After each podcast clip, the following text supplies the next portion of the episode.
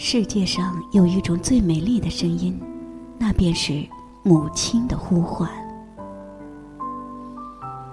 十岁那年，我在一次作文比赛中得了第一。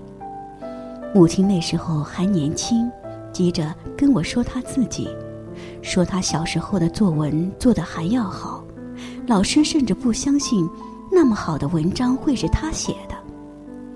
老师找到家来问。是不是家里的大人帮了忙？我那时可能还不到十岁呢。我听得扫兴，故意笑。可能？什么叫可能还不到？他就解释。我装作根本不在意他的话，对着墙打乒乓球，把他气得够呛。不过，我承认他聪明。承认他是世界上长得最好看的女的。那时，她正给自己做一条蓝底白花的裙子。我二十岁时，我的两条腿残废了。除去给人家画彩蛋，我想我还应该再干点别的事。先后改变了几次主意，最后想学写作。母亲那时已不年轻，为了我的腿，她头上开始有了白发。医院已明确表示，我的病目前没法治。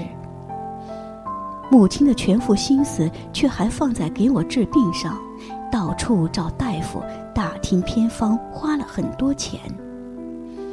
他倒总能找来些稀奇古怪的药，让我吃，让我喝。或是洗、敷、熏、酒，别浪费时间了，根本没用。我说，我一心只想着写小说，仿佛那东西能把残疾人救出困境。再试一回，不是你怎么知道会没用？他每说一回，都虔诚的抱着希望。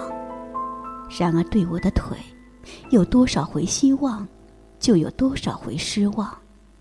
最后一回，我的胯上被熏成烫伤，医院的大夫说，这实在太悬了。对于瘫痪病人，这差不多是要命的事。我倒没太害怕，心想，死了也好，死了倒痛快。母亲惊惶了几个月。昼夜守着我，一换药就说：“怎么会烫了呢？我还总在留神呀。”幸亏伤口好起来，不然他非疯了不可。后来，他发现我在写小说，他跟我说：“那就好好写吧。”我听出来，他对治好我的腿也终于绝望。我年轻的时候也喜欢文学，跟你现在差不多大的时候，我也想过搞写作。你小时候的作文不是得过第一吗？那就写着试试看。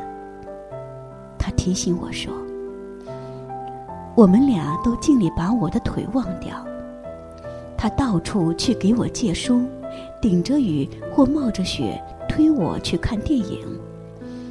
像过去给我找大夫、打听偏方一样，抱了希望。三十岁时，我的第一篇小说发表了，母亲却已不在人世。过了几年，我的另一篇小说也获了奖，母亲已离开我整整七年了。获奖之后。登门采访的记者就多，大家都好心好意，认为我不容易。但是，我只准备了一套话，说来说去就觉得心烦。我摇着车躲了出去，坐在小公园安静的树林里，想：上帝为什么早早的招母亲回去呢？迷迷糊糊的，我听见回答。心里太苦了，上帝看他受不住了，就召他回去了。我的心得到一点安慰。睁开眼睛，看见风正在树林里吹过。我摇车离开那儿，在街上瞎逛，不想回家。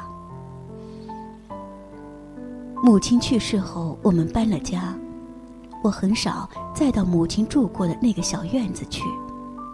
小院在一个大院的镜里头，我偶尔摇车到大院去坐坐，但不愿意去那个小院子，推说手摇车进去不方便。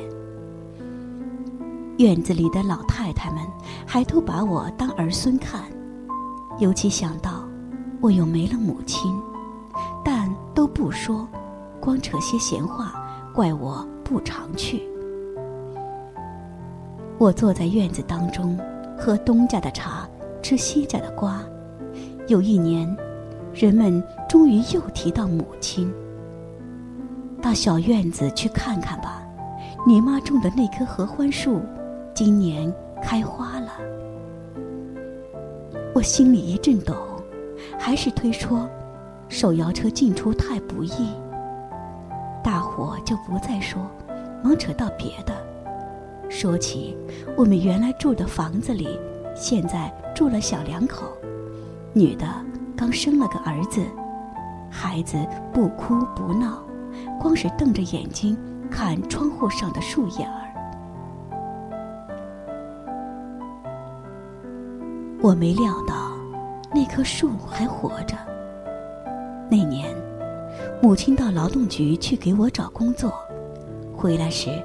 在路边挖了一棵刚出土的绿苗，以为是含羞草，种在花盆里，竟是一棵合欢树。母亲从来喜欢那些东西，但当时心思全在别处。第二年，合欢树没有发芽，母亲叹息了一回，还不舍得扔掉，依然让它留在瓦盆里。第三年。合欢树不但长出了叶子，而且还比较茂盛。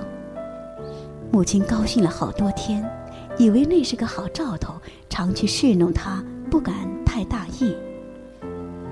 又过了一年，他把合欢树移出盆，栽在窗前的地上，有时念叨：“不知道这种树几年才开花。”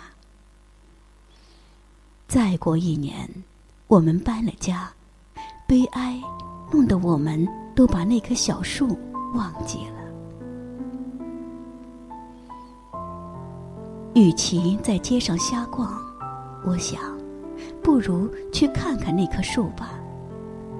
我也想再看看母亲住过的那间房。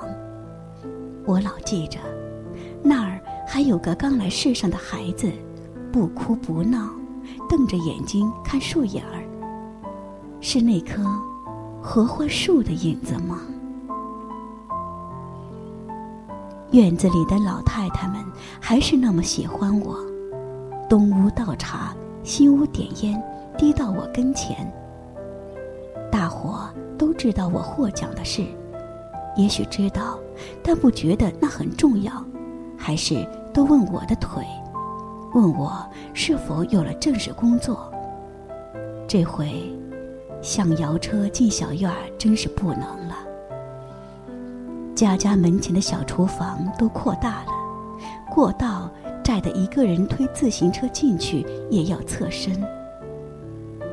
我问起那棵合欢树，大伙说，年年都开花，长得跟房子一样高了。这么说，我再看不见它了。